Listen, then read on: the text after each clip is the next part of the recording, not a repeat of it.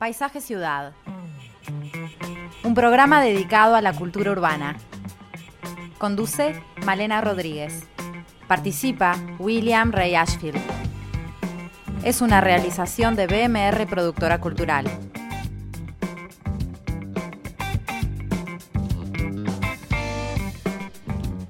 Muy buenas tardes a todos, bienvenidos a Paisaje Ciudad y hoy vamos a estar hablando de comida y de comer y de todo lo que implica. Comer es algo que uno puede hacer de muchas maneras, puede hacer, eh, puede comer apurado, parado, incluso en forma más cuidada también, en familia, con amigos, puede comer generando un marco más cuidado, eh, previendo que sea comida sana, eh, teniendo más esmero. Bien, hay muchísimas posibilidades que tienen que ver con el acto de comer, algo tan básico, pero que eh, tiene un sinfín de formas eh, que tienen que ver con la creatividad y el disfrute también. ¿Cómo es nuestra identidad en relación a la comida? ¿Qué cosas nos, identifican? ¿Cómo ha cambiado en los últimos años nuestra forma de alimentarnos? ¿Cómo son nuestras comidas? ¿Y, cómo, cómo, se han visto em, influidas por las transformaciones en la ciudad, con la llegada de inmigrantes, con la pandemia, con tantas cosas que nos delimitan. Hoy justamente vamos a estar hablando de narrativas de la nación en clave culinaria. ¿Con quién? Con el antropólogo Gustavo Laborde, que ya está con nosotros, pero antes le vamos a dar la bienvenida a Willy. ¿Cómo andás, Willy? ¿Qué tal, Malena? ¿Cómo andás? ¿Todo bien? Bueno, a mí me gustaría hoy hablar un poco de, en este marco del que vos planteabas, eh, en una relación más espacial, más arquitectural, podríamos decir, aunque también cultural, eh, en vínculo con, con, lo que generan ciertos espacios del comer o de la gastronomía eh, con la ciudad. Podríamos pensar que ciertos ámbitos interiores de arquitecturas monumentales son en realidad prolongaciones de la calle o la plaza, es decir, del espacio público. Los antiguos pórticos eh, del agora ateniense o del foro romano, las iglesias medievales y ya más tarde los edificios públicos posteriores a la Revolución Francesa son ejemplos de cómo hay ámbitos de intermediación entre, los entre el interior y el exterior, pero también donde algunos espacios interiores tienen características muy análogas a la de los espacios exteriores. Así podríamos pensar que, que la Asamblea Francesa pudo haber sido también la gran plaza pública, pero cubierta. La ciudad contemporánea tiene algunos ámbitos comerciales, comerciales y gastronómicos que operan de manera bastante parecida, como lo son los bares, los cafés, los restaurantes, con sus expansiones a la vereda y sus eh, motivos de encuentros casuales o programados, excepcionales o, frecuentes. Por eso decimos que mm, pensar en estos programas comerciales y muy especialmente en los cafés es una forma de pensar en la ciudad y también de poder entender a la ciudad y su historia. En Montevideo los primeros tiempos coloniales contaron ya tempranamente con sus particulares ámbitos para degustar ese, ese negro líquido y generar también espacios de intercambio, este, además de la propia degustación. Isidoro de María, en su Montevideo colonial, nos habla, por ejemplo, del llamado Café del Comercio, junto a la Casa de Comedias, sabemos de otros más tardíos, como el Café de los Patriotas. En general, podríamos decir que la ilustración como fenómeno cultural fomentó mucho los espacios de intercambio, por supuesto, de intercambio académico, por sobre todo, pero mm, esto derivó en alguna medida también en el encuentro de los espacios más en cercanía con lo público, donde aparecen evidentemente los cafés. Y aparecen los cafés eh, asociados a, lo masculino fundamentalmente, con una enorme fuerza de eh, el espacio de discusión, el espacio de intercambio. Muy parecido al bar, ¿no? O sea. Sí, el bar, el bar, eh, lógicamente, es había un tiempo donde el bar se llamaba más café porque efectivamente el café era la dominante de la venta. Dependía de la hora, ¿no? Mm, no siempre. Tengo mis dudas. Yo creo que el café era lo, era lo que iba identificando y el bar fue en una especie de, anglicismo, de, uso de otro término, ocupando el lugar del café, donde también cambió la, la base gastronómica, obviamente. Eh, y decía que en esa masculinidad del, del, espacio, la mujer, sin embargo, empieza a ganar su lugar ya en en los cafés franceses se ve la presencia de la mujer a finales del siglo XIX y sigue operando y actuando y ganando su lugar en el siglo XX. Acá mucho más tardía esa presencia femenina. Sí, es verdad, en Montevideo más tardía, pero ya este, Adelmira o María Eugenia se la podía ver en el Tupinambá. era pocas, ¿no? Por ejemplo. pero eso más, más, tardío. O sea por eso incluso más tardío era como una mujer como entre los hombres. Todo depende en, qué situación iba, ¿no? Ahí eh, podremos hablar más con el invitado de hoy, ahí la conducta tiene mucho que ver si está sola, si está acompañada por otras mujeres o si está entre los hombres discutiendo. Pero de todas maneras esas cosas ya se empiezan a ver. ¿no? Este, muchas mujeres, incluso de las eh, del 900, están este, a veces eh, sentadas, hay fotografías que la muestran. Eh, el café, eh, sobre todo a partir de aquel siglo XIX, introducirá, podremos decir, actividades complementarias que van a, ir subrayando su dimensión social. No nos olvidemos que al café se integrarán el juego de cartas, el billar, la música, el canto, ¿no? En Montevideo podemos decir que hay una cierta tipología, un cierto café modernista, un café Arnubó, incluso podríamos decir, eh, que se vincula al 900 y también a la generación intelectual de 900, con nombres como el de Tupinambá o Polobamba o el Moca, al que Roberto de las Carreras, aquel excéntrico dandy y poeta, le gustaba llamar Moca ¿no? dándole una dimensión más afrancesada, eh, entendiendo que, que, Sarandí también podía ser un bulevar eh, o un espacio propio de esa ciudad referencial que es para toda la intelectualidad eh, como una verdadera capital del siglo XIX. Si el Tupinambá y el Polobamba, ambos de los hermanos San Román, uno y otro, eh, sobre la Plaza Independencia eh, estaban. El Mocá, en cambio, ocupaba el lugar que hoy queda comprendido entre las calles Sarandí, Bartolomé Mitre y Policía Vieja. O sea que estaban relativamente cerca, en alguna medida podría uno entender que, para usar un término contemporáneo, que podían operar en red, no operaban en red, operaban en una suerte de circuito, ¿verdad? Este, y se iba a un lugar a tomar el café y también se visitaba otro, o sea, que el café en alguna medida también operaba sobre eh, el ritual de lo urbano, el espacio urbano, el lugar donde de mm, ver y hacerse ver, eh, donde estar, donde intercambiar. Este, por eso esa dimensión de lo urbano de lo cual hablamos.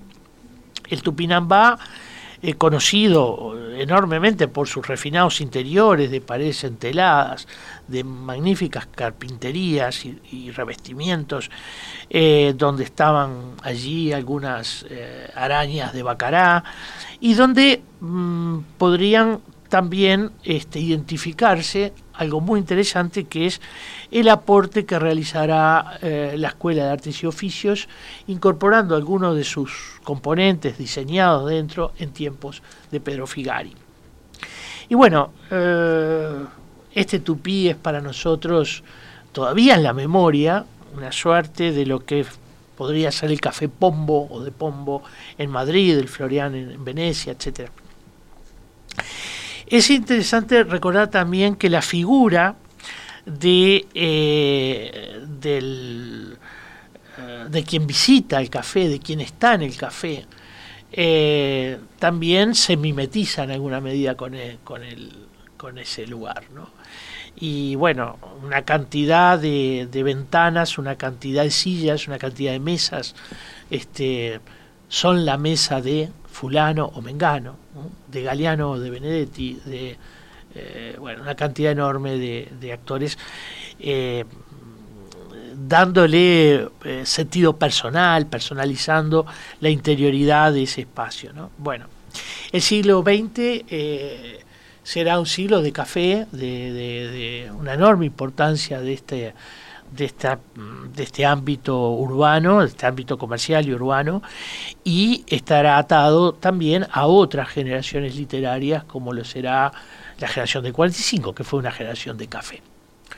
Eh, creo que el siglo XX da para una columna nueva y por lo tanto cierro aquí lo que quería plantear, un poco para abrir eh, la, idea de, pensar al café, al bar, desde una dimensión que es urbana, además de una dimensión arquitectónica. Buenísimo, bueno, vienen muchas puntas de este tema, pero vamos primero al corte, se pueden comunicar siempre con nosotros al 092, no, 091 52 52 52. Gracias.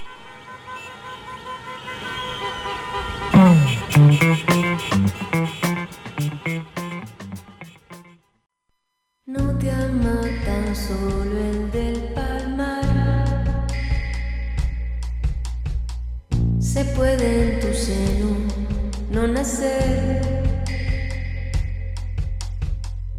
¿Qué es lo que en ti escondes? ¿Qué poder hace que a ti quiera? retornar.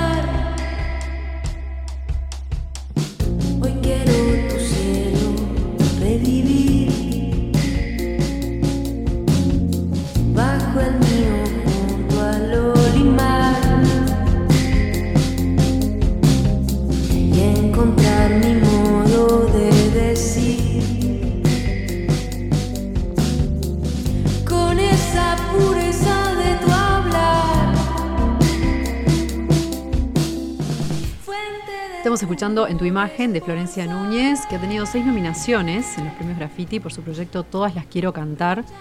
Y ya estamos aquí con Gustavo Laborde, que es antropólogo social, estudió en la Universidad de la República, se doctoró en España, actualmente es profesor adjunto en el Departamento de Nutrición Poblacional de la Escuela de Nutrición. Es autor del libro El asado, Origen, Historia y Ritual, de Banda Oriental, de 2010. Y también se ha desempeñado como profesor de antropología en España y Uruguay, y durante dos décadas fue periodista cultural en varios medios. Su tesis doctoral en Barcelona trata sobre la identidad uruguaya en la cocina y bueno, sigue estudiando, hoy está terminando una investigación en equipo sobre inseguridad alimentaria en lugares rurales en contexto de pandemia y a la vez está curando una muestra para el Museo Histórico Nacional sobre identidad nacional y cocina con marco histórico sobre fines del siglo XIX y primeras décadas del siglo XX. Bienvenido, Gustavo. Gracias por la invitación. Bueno, eh, estábamos hablando, antes de irnos al corte, Willy estaba hablando sobre los cafés, eh, bueno, este lugar de encuentro, de, disfrute de una bebida que congrega, que... Y bueno, han ido cambiando, ¿no? Eh, y, hemos también asistido como una especie de, de, nuevo revival, de revival o de nuevo boom, ¿no? De las cafeterías, del gusto por, por el café de calidad. Em, capaz que vamos a empezar a charlar por ahí, porque bueno, todo, has hecho tú un estudio sobre la identidad, pero em, se ve como afectada por todo esto que llega de afuera, ¿no? Porque es una costumbre capaz que está un poco tendencia en el mundo de disfrutar del buen café. Sí, sí, sí, sí. Creo que es una tendencia mundial em, y que nosotros habíamos perdido hace unos años, capaz que era, no, muchos años, ¿no? Eh, ir a un lugar a tomar un café específicamente, medio que habían desaparecido un poco, ¿no? Este, y ahora, feo, malo, ¿no? Sí, sí, sí, sí. Em, Creo que esto tiene que ver, digamos, con eh, unos aires de gourmetización que se dan a nivel mundial, ¿no? Eh, Acompañado de cierta hedonización también, ¿no? De gusto por... Y, también de, mm, digamos, de, una experiencia más cosmopolita que se va generalizando, la gente ha viajado más, entonces también refina sus gustos y eso es digamos, eh, a partir de los años 90 esto se, se, se, nota claramente y hemos renovado mucho el repertorio eh, alimentario también en Uruguay a partir de esa, época, ¿no? Este, la intensificación del comercio, ¿no? Este, del comercio exterior, ¿no? O sea, hace unos años habían productos importados que no llegaban, ¿no? Pensemos en los 80, por ejemplo, la economía cerrada, ¿no? Este, entonces, Fenómeno que no pasaba muchas décadas antes, ¿no? Cuando claro. estaban, por ejemplo, aquellos, el Bazar Japón y aquellos grandes bazares importadores que traían, sí, todo. Realmente uno podía comer, eh, no sé, bacalao noruego, este, que después había desaparecido. Y con la, con la, con la Segunda Guerra, eso se interrumpe. Claro, con, claro yo he mirado muchos eh, catálogos de, mm, de, importadoras. Y sí, claro, eh, habían productos que hoy nos parecen como novedosos que eran frecuentes antes, ¿no? Y aquello de, de bueno, de, de, ir a ciertos lugares, que ciertas personas de la cultura se encuentren. Eh, ¿Cómo lo ves hoy? ¿Ves que haya algo de eso o como que ya no tanto? Bueno, acá voy a hablar más como, como experiencia personal. Eh, yo llegué a, ver el Sorocabana con mesas de escritores, con Marosa, eh, ¿no? principios, llegó, eso llegó hasta principios de los 90. Después se perdió después se perdió, creo que también se perdió por, porque cambió la sociabilidad, ¿no? Este, y ahora eh, las mesas de café capaz que fueron reemplazadas, claro, reemplazadas por Twitter o, Facebook. Claro, pues son muchas cosas que antes tenían como una cosa muy icónica, eh, desde los cafés y cómo se juntaban, a otro tipo de elementos que fueron desapareciendo. Por ejemplo, eh, los carritos de choripán, ¿no? Que, no sé, ya no se ven. Acorralados por, por salubridad, me imagino yo. Pero antes había mucho más, ahora como que no tanto, ahora cambiaron y hay food trucks, por ejemplo. sí, claro. Bueno, pero ojo que el carrito de choripán podría ser justamente una versión más local de la comida rápida, ¿no? Este, no era tampoco, ya eso implicaba un cambio, un, un comer más rápido. Igual comparado con, con, otros países, sobre todo América Latina, eh, Uruguay no tienen, eh, digo porque yo he participado de algún congreso que el, tema central era la, comida callejera, ¿no?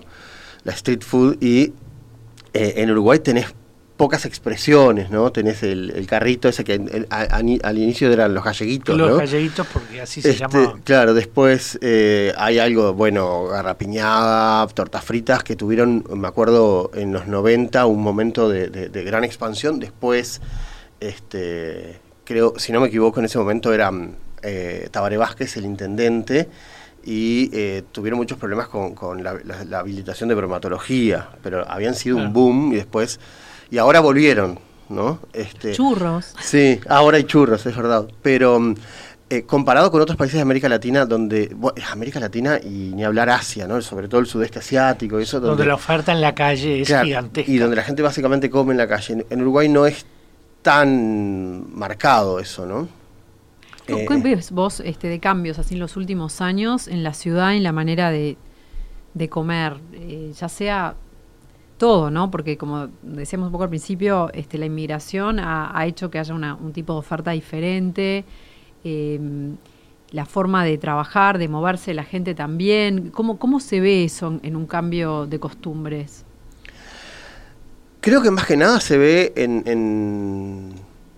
en, la renovación de productos. No sé si tiene un impacto, mm, no sé, Willy, me parece que lo debe tener más claro, si, eso tiene un impacto eh, urbano, digamos. Creo que no, creo que me parece que el último impacto urbano que tiene que ver con eso es con los mercados que se pusieron de moda en los últimos tiempos, ¿no?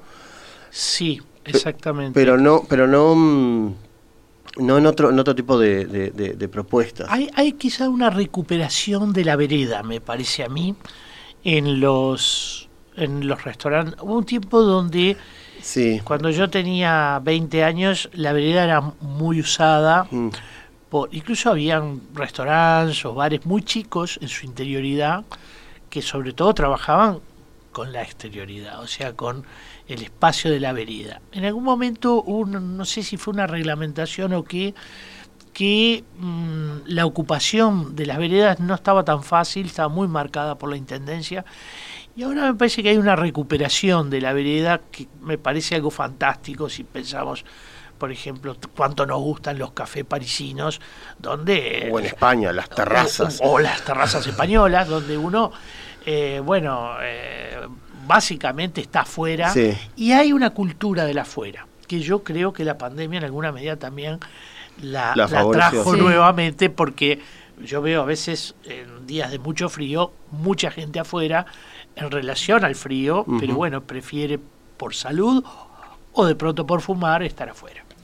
Sí, creo que mm, en algunos años, alrededor del 2000, comer en la calle, y creo que está volviendo, eh, tenía algunas dificultades por la gente, por la mendicidad, básicamente, ¿no? Que me parece que eso es una cosa que, que incomoda a la gente, obviamente, ¿no? Sí. Este, entonces me parece que eso tuvo, tuvo cierto impacto también. Em, pero es verdad que acá usamos poco el espacio exterior. Muchos Este, decks hay ahora, me parece, Sí. ¿no? Que hay como esas prolongaciones, Sí, así sí. como... Sí, de todas formas, em, digamos en verano, sobre todo en el centro, lo que es Barrio Sur, ¿no? Eh, y también Cordón, ¿no? Eh, el uso de la vereda por parte de los vecinos con el medio tanque, o un primero de mayo salir por, a, a- a la calle y ver el uso, cómo se apropian, digamos, de, de la, de la vereda con el medio tanque es, es muy notorio y muy característico también de, de- de la ciudad de Montevideo, que no es tan frecuente, porque además eh, no sé, en otros lados prender fuego de leña, ¿no? Fuego Sí, en la calle, este, y de repente a tres o cuatro cuadras de la principal avenida de la ciudad, en otros lados eso no, no se ve. Impensable. Sí, no se ve. Absolutamente impensable. Bueno, el fuego acá es muy importante, ¿no? Sí, sin duda. El Y creo que eso marca mucho también Sí. la... la, la, eh, yo cuando hice el, el libro del asado, eh, bueno, y, y armé una cronología de cuando se empezaron a construir los parrilleros, ¿no? Este, ¿Cuándo fue bien? y empiezan en los 40. Eso yo, yo lo, lo- lo cruzo con datos de, mm, de catastro y con este, el, el almanaque de Banco Seguros del Estado que empieza a publicar sus primeros artículos sobre cómo construir parrilleros a partir de la década del 40 y otras revistas. Este, el otro día estaba viendo uno para la muestra. eh, no me acuerdo, llamaba Diseño y algo, que era una revista de la época también, en los 40 ya tenían una, un, un modelo, ¿no? Este, Sí, un sí. prototipo de cómo armar un parrillero. Eso Tuvo una empieza- adaptación, ¿no? Porque viene del campo, pero en realidad en el campo se cocina en la tierra, más que nada. Se arma y, el fuego. y- y- y en, y en Montevideo hasta esa época bastante también, ¿no? ¿Ah, sí? ¿Es sí, sobre sí, el sí, piso? sí, sí. Y después, si, si uno ve cuando va por Avenida de las Américas rumbo al, al- al aeropuerto, eh, esos edificios que en todos los eh, balcones hay eh, sí, parrilleros, ¿no? Este, yo siempre pensaba en, el esfuerzo que los arquitectos hacen para pensar la evacuación de humos, ¿no? sí, sí, claro, Este, porque que- hay que independizarla. Claro, porque es muy característico Sí, ¿no? eso de, de- de la arquitectura mm, de porque digamos ah, hasta esa época, hasta los 80, por lo que yo pude ver, se añadía el parrillero. Pero a partir de los 80, que además creo que corresponde, se corresponde con un boom arquitectónico, ¿no? Ya Sí, empiezan a diseñarlos de los desde el 80. inicio con un parrillero, Sí, sí. ¿no?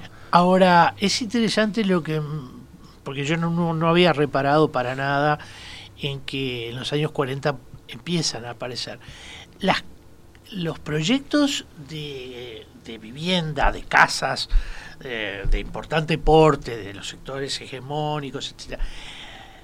Allí, este, no recuerdo los proyectos, ver proyectos de... Entonces, en alguna medida parecería como que es el sector medio, quizá el que impulse, o incluso los sectores populares, pero los, los, los grandes proyectos de no tienen parrilleros. No, no, no, no, para O nada. sea, ni en los 40, y me animo a decir que todavía en los 50 no lo veo No, en, no, no. ese, en ese sector social. No, no, Este- tampoco tenía el prestigio que tiene.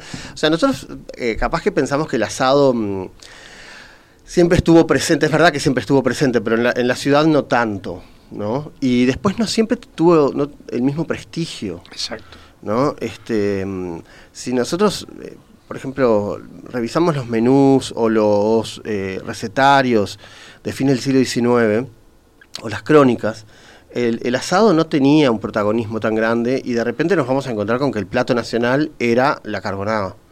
Sí. ¿no? Se, se consideraba. Tal vez era un plato más de paso, ¿no? De los que andaban trasladándose y tenían que parar y Sí, comer. puede ser. tropero, no sé. Pues, sí, sí, sí, sí, sí, sí, eso en, en- en- en la zona rural. Este, igual que las parrilladas, las parrilladas no eran tan frecuentes tampoco. Sí, quizá es verdad, eh, eh, hay un tiempo de legitimación del asado Claro. por los sectores, eh, digamos, más de mayor jerarquía social. Coincide, si, si vemos la, la cronología, coincide bastante con Estados Unidos, eh, que cuando empiezan a hacer las barbacoas también son, es alrededor de los 40, que es, es la época de posguerra, donde eh, el estilo de vida suburbano se impone, hay mayor capacidad de consumo, hay posibilidades de comprar eh, casas más grandes con mayor terreno, hacer uso del espacio exterior. eh, y acá, barbecue. Claro, y acá coincide mucho también con, con- con la colonización de los balnearios, ¿no? Entonces tiene que ver con eso. Claro, se presta mucho más para la casa balnearia, Claro. el lugar de descanso. Por ejemplo, yo revisé en los archivos de Pintos Rizo, la primer casa con parrillero es de la década del 40 también, que estaba, ahora ya está, está demolida hace tiempo, o sea, ya más de 15 años está demolida. Una casa en Carrasco, que era balneario en ese momento. Sí, ¿no? claro. O sea que el- es interesante ver esto que la, el concepto de balneario, bueno, el concepto de descanso posiblemente sea un factor clave para, para la legitimación y la puesta Ahora, en valor. ¿no? todo es relativo, ¿no? Vos hablabas recién, Willy, de, de las parrilladas que por ahí no estaban en ciertos sectores. Hoy en día tenés un chef como Malman que te legitima totalmente el asado hecho en el piso, en la Sí, sí, tierra, claro. con las verduras en la tierra. Pero se requiere ese mediador. Ese mediador es Claro. fundamental. Sin ese mediador, capaz que no hay una vuelta a eso. Es como él ha revalorizado mucho esto, ¿no? Del fuego y del alimento, de la carne y de la tierra. Sí, sí. Tiene que ver, estoy pensando también, tiene que ver con, con hoy cuando hablabas de, de- en la columna de, de, mm, el lugar que ocupaban los bares o los restaurantes, este, eh, en, en- en Europa, después, eh, en, el siglo XIX sobre todo, los, los, los hoteles, como acá el Hotel Carrasco o el Hotel, el Parque Hotel, ¿no? Este, Eran eran, lugares los lugares de, lujo donde ir a comer, ¿no? Sí, sí. y se encontraban fuera de las ciudades, ¿no? De hecho, em, lo- lo- los grandes restaurantes todavía hoy en, en muchas partes del mundo están alejados de las ciudades. Y eso es lo que explica la guía de Michelin, ¿no? Que es, eh, es, es un... eh, originalmente eh, vende neumáticos, ¿no? O Sí, sea, sí. ¿Por qué vende neumáticos? ¿Por qué, por qué un- una empresa que se a promocionar el viaje. Claro, promociona el viaje porque el- el- esos eh, lugares estaban eh, abiertos para la gente que tenía coche. Claro, al principio ¿no? eran No, no es para como llegar en, en- menos. en- en Eran cantinas, ¿no? Eran esos lugares que después fueron... No, no, no, no, digo, se, instalaban. eh, de jerarquía esto es como está una lejos. nostalgia de vida palaciega que se instala en el siglo XIX eh, y los, los hoteles van a ocupar ese lugar y para llegar a un lugar de donde come la clase alta se llega en transporte privado que es el coche, no se llega en ómnibus, Claro. ¿no? Es una forma también de segmentar, ¿no? Eh, En alguna es, medida. es- es inicialmente, es para segmentar, claro. Eh, Sí. sí. es interesante también pensar que siempre nosotros somos bastante inclusivos, yo diría. ¿no? Es una sociedad Ah, este, sí, claro. integrada, pero al mismo tiempo inclusiva. Eh, nuestros hoteles estaban en plena ciudad y esos hoteles muchas veces desarrollaron también su restaurante. Pe- Pensemos, por ejemplo, en el Hotel Colón, pensemos, eh, bueno, el propio Hotel de Pyramids. eh, tenían su restaurante, tenían su lugar y también allí se daba no solamente la vida social de quienes habitaban el hotel, sino quienes iban al mediodía a almorzar, ¿no? Y que vivían en la ciudad. Pero esa lejanía no está, o estará más tarde, eh, la lejanía de esos hoteles balnearios son en el país de décadas posteriores. Pero en el 900 ya vemos, y, y a finales del 19 también vemos algunos hoteles con su restaurante, ¿no? Claro, sí, bueno, no había automóvil lo que pasa a- a- en, el 900, es- es- Exactamente, eso es clave.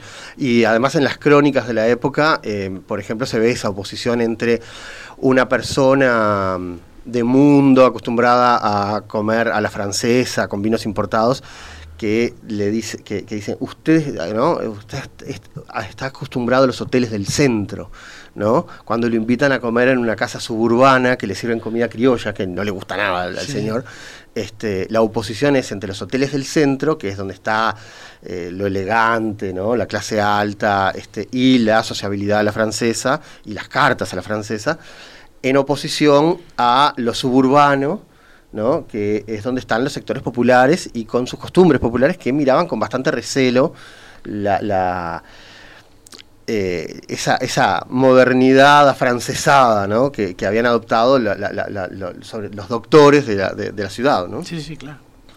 Bueno, estabas hablando hace un ratito del asado y, eh, bueno, era como una seña total de identidad. ¿Qué otras cosas conforman nuestra identidad en ese sentido?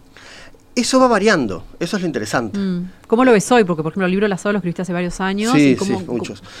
ya no, lo quiero ni leer porque me da como vergüenza, pero... Suele suceder. Este, mm, eh, bueno, esa fue como la primera aproximación, porque ahí lo que me interesaba era ver cómo eh, el discurso criollista eh, había también tenido... Mm, un ámbito de, despliegue en eh, la cocina, ¿no? Entonces, eh, eh, claro, lo que el discurso criollista, y estoy hablando, pienso en la literatura gauchesca, pienso en Tres Gauchos Orientales de Lucich, pienso en lo que hizo la revista El Fogón de, Elías Regules, ¿no? que fueron los que construyeron esa imagen de que la identidad nacional estaba alrededor de la figura del gaucho y sus costumbres. ¿No? Y de ahí viene el asado, el mate, aunque el mate es indígena, ¿no? Este, nosotros mm, lo percibimos siempre como, como gauchesco, ¿no? Y en realidad es indígena. Eso también revela que el criollismo... ¿Con qué tomaban eh, los gauchos? Eh, los, los, indígenas, ¿con qué, qué, usaban de bombilla? Una, una cañita. Algo así, vegetal. Sí, sí, sí, sí, claro, claro. Claro, es de origen guaraní. ¿No? Este, que después con las misiones se va a expandir, porque va a ser uno de los pilares económicos de las misiones jesuíticas guaraníes, eh, se va a expandir por toda la, por todo el corazón de Sudamérica, ¿no? Incluso se va a llegar a vender en, obviamente en Lima, pero también en, en México colonial, ¿no? Este, fue fue muy importante para las misiones eso. Por eso después cuando va Bergoglio con un mate, al, que es el primer papa jesuita de la historia de la, de la iglesia, ¿no? los jesuitas después fueron expulsados de la iglesia y después fueron readmitidos. Claro, pero este, cuando llega con un mate, eh, para mí tenía un significado muy importante, porque era este, el primer jesuita que llegaba de Sudamérica y con un mate. Con un mate, sí, era, era, muy importante eso, como gesto este, y como vuelta de tuerca histórica, ¿no? Sí, sí, eh, tiene algo de reivindicativo.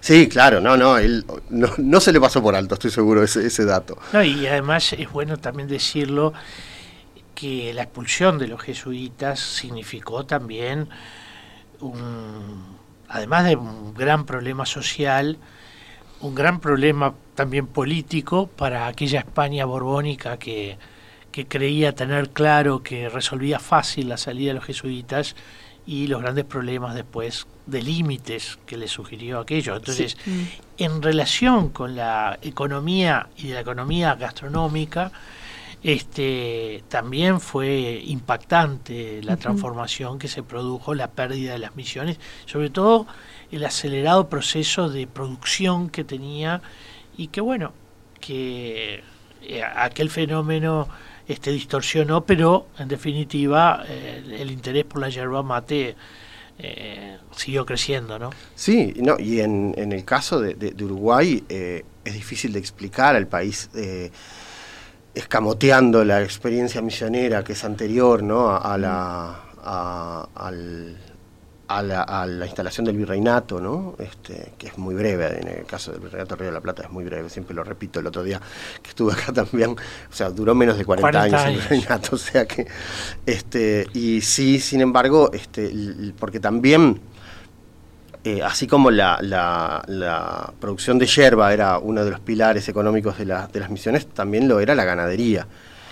Y la orientación ganadera de nuestro país, Moraes lo ha mostrado en muchos artículos, eh, eh, obviamente se tiene que explicar como una consecuencia ya de las prácticas que realizaban en, en la- en las misiones. ¿no? Sí, O sea, sí. O sea que asado y mate, seguro.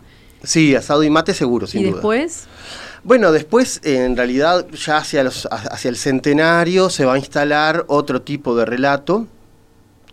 Es que somos un país este, de europeos, un crisol de razas, de razas blancas europeas, o del viejo mundo, digamos.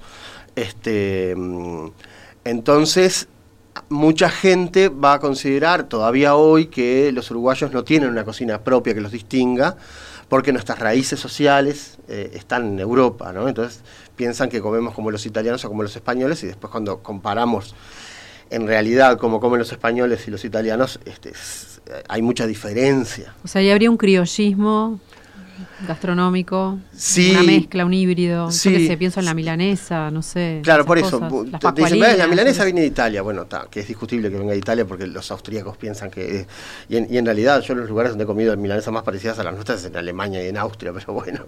Este... mm, eh, pero, ¿no? Cuando empiezan a enumerar platos y dicen, nada es de acá, ¿no? Y es una forma de... eh, de mm, eh, subrayar eso, ¿no? De que somos un país blanco. Yo, la antropología en los últimos tiempos, la antropología uruguaya, ¿no? En los últimos tiempos, este, ha trabajado mucho sobre, sobre, sobre este tema, ¿no? Este, esa idea del Uruguay blanco, europeo. ¿Se está cambiando? Y sí, porque em- empieza ya con los estudios genéticos, ¿no? Este, y te das cuenta que en realidad eh, el aporte indígena es muy relevante, sin, sin dejar, sin dejar de reconocer la relevancia que tiene el aporte eh, europeo, ¿no? Sin dejar de, sin dejar de reconocerlo. Y Pe- también a veces confundiendo, eh, hemos hablado mucho de charruismo, ¿no? Claro, es este, más, Donde mm. la, el valor del- del mundo guaranítico ha, ha quedado muchas veces soslayado, ¿no? Es decir, eso también es, es materia de, de, de deuda en conocimiento, quiero decir. Aunque se ha avanzado muchísimo, por supuesto. Sí, sí, ¿no? sí, sí, sí. De hecho, ahora, por ejemplo, ya esto es una propuesta desde arriba, digamos, desde, desde, desde, la, desde, la desde, los, desde los cocineros, desde los chefs, desde la, desde la alta gastronomía. eh, han salido recetarios en los últimos tiempos eh, que proponen una nueva identidad gastronómica que está eh, atada a la utilización de productos locales y en particular a los frutos nativos. Indígenas, claro. que por sí, cierto están todos en, en lengua guaraní denominados, Sí, ¿no? claro, la- pitanga, em, sí, sí, sí. eh, el Wabishu, el Wahai, eh, yo qué sé, mm, varios, ¿no? Arazá. Y, y- y hay, em, mm, bueno, en muchos restaurantes, sobre todo de la costa, ¿no? Desde, de- ya desde, desde Canelones hasta Rocha, creo que esto se, se ha desinflado un poco, pero cuando yo hice la investigación en el año 2013, había un gran auge de cocinar con productos locales y frutos nativos. Es más, con Aproli llegó a sacar una línea de helados eh, de frutos nativos. Sí. Es decir, que ese discurso había permeado hasta la industria. Ahora yo te hago una pregunta. Así como hoy podemos analizar los discursos de la nación del siglo XIX a través de la, del corte que realizaron importantes historiadores como Benedict Anderson, etcétera. Ujú. En alguna medida, esto también es una construcción. Y todas. Bueno, Lo lo- a mí quise- pero- lo- fascinante es que yo soy contemporáneo a esa construcción. Sí, sí, que, que estás en el proceso de construcción. Claro. Ahora, eh, no sé si, si- me- muchas veces me da la impresión que, que quienes hacen una, un abordaje crítico de la construcción de la nación del siglo XIX, a veces pierden de vista que en el presente están haciendo otra construcción de, la nación desde otro lugar, pero en definitiva una construcción al fin. ¿no? No, en el caso de la alimentación en Uruguay eh, es, bueno, es mi tema de, de interés, este, pero mm, es eso, o sea, asistimos a una nueva, mencionabas a Anderson, una nueva, a una nueva comunidad imaginada, digamos, ¿no? Donde lo que se trata de poner en el centro es a un sujeto histórico que eh, se había eliminado de- muy tempranamente en el inicio mismo de nuestra historia como país, que es el indígena. Y que eh, no aparece en los discursos eh, de la nación en, en clave de alimentación, no aparece en los recetarios, no se menciona que eh, lo que decía, el mate, por ejemplo, es la principal bebida de los uruguayos y tiene un origen indígena, sino que lo percibimos, lo conceptualizamos como criollo como gaucho, ¿no? ¿Y qué otra cosa tenemos? De que por ejemplo, la fariña. Mm. La fariña, que era una de las bases alimentarias de los, de los indios guaraníes, eh, si lo vemos en los recetarios hasta la década del 40, está muy presente, tiene la- muchas, la- muchas la- entradas. La harina de mandioca. Harina de mandioca que se, se- se usaba tanto para comer el asado como para acompañar el puchero en el pirón, pero también se hacía fariña con leche, se hacían un montón de cosas con fariña. Y en los recetarios eso aparece. Mm. Lo que pasa que, bueno, después se dejó, se ha ido abandonando. Hay- hay en la zona rural todavía... De la estética corporal que incide, ¿no? Eh, lo- aquellos elementos, cuando uno ve la publicidad de los años 60, de la malta, por ejemplo, ¿no? Y se hablaba lo buena que era por el número de calorías que Claro. tenía, ¿no? En muchas, eh, también se me ocurre que muchos de estos productos también pueden estar siendo afectados por la estetización del cuerpo y por esa tendencia a ver la gordura como un, un factor de... Bueno, justo la fécula de man- la mandioca es una harina no, lo digo por muy otros. aceptada para personas para que los no celíacos. pueden usar. Yo, yo creo que en este momento Sí, está de moda. pu- puede de ponerse moda. de moda eh, y, y- y te- porque tiene muchos beneficios, Mm. eh, sobre todo para los celíacos y eso creo que puede Y tener para eso todos, como, porque como hay la- un discurso muy fuerte de que la harina blanca es mala y que si quieres alimentarte bien, trata de evitarla. como pasó con la quinoa o quinoa eh, que era una- un alimento de las poblaciones indígenas y de repente, porque la llevaron al Salón del Gusto de Slow Food en Italia, eh, se convirtió en un alimento de moda. Deja- la- las propias poblaciones indígenas, como subió el precio, dejaron de consumirla y ahora es un super alimento de estos que está en todos lados y hacen risotos y qué sé yo, ¿no? O sea, eh, puede pasar, esa- esa- esos, esos giros copernicanos, digamos, este, eh, en, en la, en la- en la comida son muy frecuentes. Bien, vamos a un pequeño corte y ya venimos.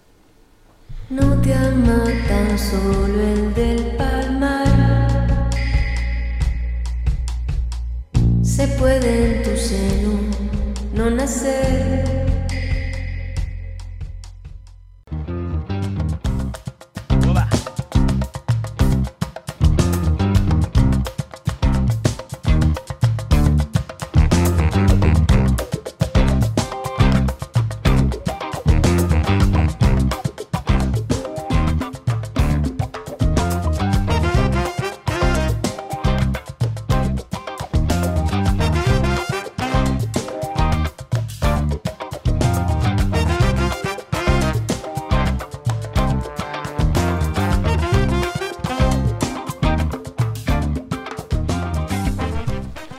Fede Blois con el tema Marcando el Paso, que está nominado Mejor Disco Candombe Fusión en los premios Graffiti.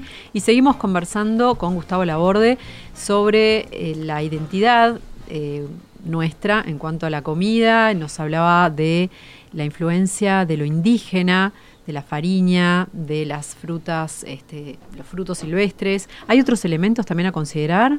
Lo, quiero decir que lo de, de los frutos nativos, eh, eso eh, es una propuesta, pero que todavía no, ha- no- la gente no lo ha... Asumido. no- sí, no Pero puede- se está, yo creo que se está est- estableciendo sí, lentamente. Sí, pero creo que no, no tiene... eh, No como no identidad. está tan encarnado, digamos, como otras. Sí, bueno, para, para mucha gente sí, yo creo que es una propuesta todavía, ¿no? Este, pero mm, además es una propuesta mucho más, bueno, todas, lo, lo veníamos hablando, eh, eh, todas son función y reflejo de la construcción de la nación, ¿no? Este, Sí, y bueno, ¿qué autores han retratado más recientemente esta identidad, estos, estos temas? de, eh, Tal vez en de- forma de- más tangencial, de puede lo, ser. de lo indígena, No, en general de la, de la identidad. eh, estoy pensando, por ejemplo, hace poco eh, sacaron en Casa Mario un libro muy importante que tenía que ver con gastronomía eh, y arte, pero también como él hay de haber muchos, este, muchas maneras de acercarse, no solamente desde lo gastronómico directamente, sino desde sí, otro Yo lugar. creo que las reivindicaciones este, sobre lo indígena, eh, no, no lo creo yo, eh, digamos, hay mm, bastante literatura producida, académica, producida en Uruguay. Este, Y no solo es de po- indígena, ¿no? Ajá, digo, digo, de ah. identidad en general. no, bueno, en particular eh, sobre lo indígena es postdictadura. Este, eh, tenemos uno de los mayores bestsellers de la novela histórica en Uruguay, Bernabé Bernabé. Tenemos la obra de teatro Sal si puedes, de Teatro 1, con Charminay Restucia. eh, Rimer Cardillo con sus expo- con sus em, con su aquella era de Montes Monte Criollo, o sea, ha- hay un ha habido, digamos, una, mm, revisión de eh, el papel de los indígenas en, en Uruguay, ¿no? Bien. Ahora, una pregunta. Mm. Y no me quiero ir del tema gastronómico, que es el eje de nuestra charla de hoy. Uno a veces se preguntaría por qué eh, hay tanta tanto tratamiento de este tema, ¿no? Eh, quizá por una necesidad de mm, justicia histórica, porque cuando en realidad ve uno la proyección de, de otras culturas, son tanto más fuertes, tanto más densas, y, independientemente de que se pueda descubrir. Me parece que hay a veces como una búsqueda de lo meticuloso extraño o del objeto que, mm, a ver, que, que yo no digo que no sea justo, pero me da la impresión como que hay como un regodearse en lo, en lo extraño chico, lo extraño más de laboratorio. Yo creo que en el caso de Uruguay eh, convergen dos grandes agendas. ¿no? Una eh, tiene que ver, eh, es una agenda interna que tiene que ver eh, con las reivindicaciones de los grupos indigenistas, eh, que yo sé que para mucha gente les puede sonar como que es una cosa, una invención contemporánea, pero en realidad ha- han estado, esa memoria se ha ido eh, perpetuando de generación en generación eh, y ahora, bueno, están dadas las condiciones para que lo puedan este, mm, enunciar, ¿no? Este, porque hay como una legitimidad para hacerlo, ¿no? Pero me parece que no, no, no- yo no minimizaría eso. Después hay otra agenda que tiene que ver con el multiculturalismo, eh, que ya es mm, global, Claro. porque la reivindicación de la- las unidades eh, más pequeñas, concretas, étnicas, no es un fenómeno únicamente uruguayo ni, latino- ni latinoamericano, es un sí. fenómeno global. Y eso tiene que ver con eh, el estadio del capitalismo, postcapitalismo, capitalismo tardío, según los autores, este, que eh, está relacionado con la mercantilización de la cultura y que la cultura eh, inmaterial eh, se ha vuelto una mercancía. Eh, hay un libro que escribieron los Komarov, que son antropólogos sudafricanos, que se llama Etnicidad, Sociedad Anónima. Ah, Que ya el título Sí, es, es, muy elocuente. es muy elocuente de, de- de- de por dónde van los tiros, ¿no? Este, entonces ellos analizan cómo lo eh, étnico se ha vuelto una, una, una mercancía en, en este mundo en el que buscamos consumir experiencias. Claro. ¿Tá? Y sobre todo diferentes. Exacta, y únicas, extrañas, experiencias y únicas. únicas, claro, y que no se pueden excepcionales, repetir. de- O sea que si entra dentro del discurso que nos conviene, vamos a darle. Bueno, claro, eh, pero en el caso de... mm, eh, tengo una amiga, eh, Isabel Aguilera, una antropóloga, estudiamos juntos, eh, ella eh, tiene un estudio fantástico sobre eh, la revalorización del el merquén en la sociedad chilena. ¿no? El merquén es un condimento típico de los mapuches. Muy rico. Claro, es muy rico. Y acá no hay, creo, ¿no? Mm, mm, supongo que en algún lado se puede conseguir, pero sí, no hay. Este, Lo más parecido sería a un este pimentón, pa- salvando las distancias. Sí, puede ser, sí. Pero tiene es- no cilantro, tiene otras cosas. y Ah, unos- tiene también- Sí, creo que tiene cilantro, y tiene sal y tiene es un compuesto ahí, ¿no? Como una especie de curry, creo que es. Este, digo curry en el sentido de que son varias especies. No son pimientos. Sí, sí, la base es de, Ah. es de, es de- es de- es de chilo, pimiento, sí. Em, entonces, en, en la sociedad chilena, eh, digamos, los mapuches eran un problema nacional, este, no tenían ningún prestigio, en fin, etcétera, ¿no? Eh, no estaban bien vistos, ¿no? bueno. Pero, eh, de cara a vender la gastronomía chilena al mundo, recurrir a un indígena. ingrediente indígena, ¿no? Fue muy valorado. Eh, se dice que eh, Fujimori dijo en un momento, eh, a Perú en el mundo lo conocen por Sendero Luminoso y el Machu Picchu. Yo quiero que lo conozcan por el Machu Picchu y su cocina. Y ahí empezó a trabajarse en, Perú una este, reivindicación de la muy rica Cocina. cocina. Rica no, so- no digo en el paladar, sino de, de riqueza, Sí, de, de regiones, variedad. de variedad, etcétera, de, de diferentes nichos ecológicos que tiene. Perú tiene la costa, tiene la, tiene la sierra, tiene la, la selva, ¿no? Entonces, La gastrodiplomacia es eso, ¿no? Exactamente, eso es un, eso es un, un, este, son, son estrategias de gastrodiplomacia. Y ahí lo, lo nativo este, juega un papel fundamental. Entonces, eh, pues digo porque yo conozco mucha gente que, que- señala, que me ha señalado cuando yo hablo de- de- de la presencia de lo indígena en la cocina, que lo ven como dicen, bueno, sí, pero no se estará sobredimensionando. Bueno, sí, pero esto es consecuencia también del sistema económico en el que vivimos.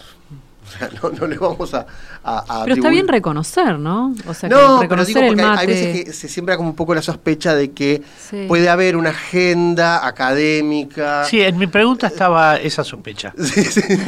Hablando claramente. Pero en el caso del de Uruguay, ¿no? no Por supuesto que sería un disparate, un dislate en el caso de Chile o en el caso de Perú. En el caso de Uruguay me da la impresión de que también hay como un refinamiento de gusto por, por, por estudiar lo que, lo que no está estudiado por un lado. Sí. Lo que creo que también es justo que se estudie.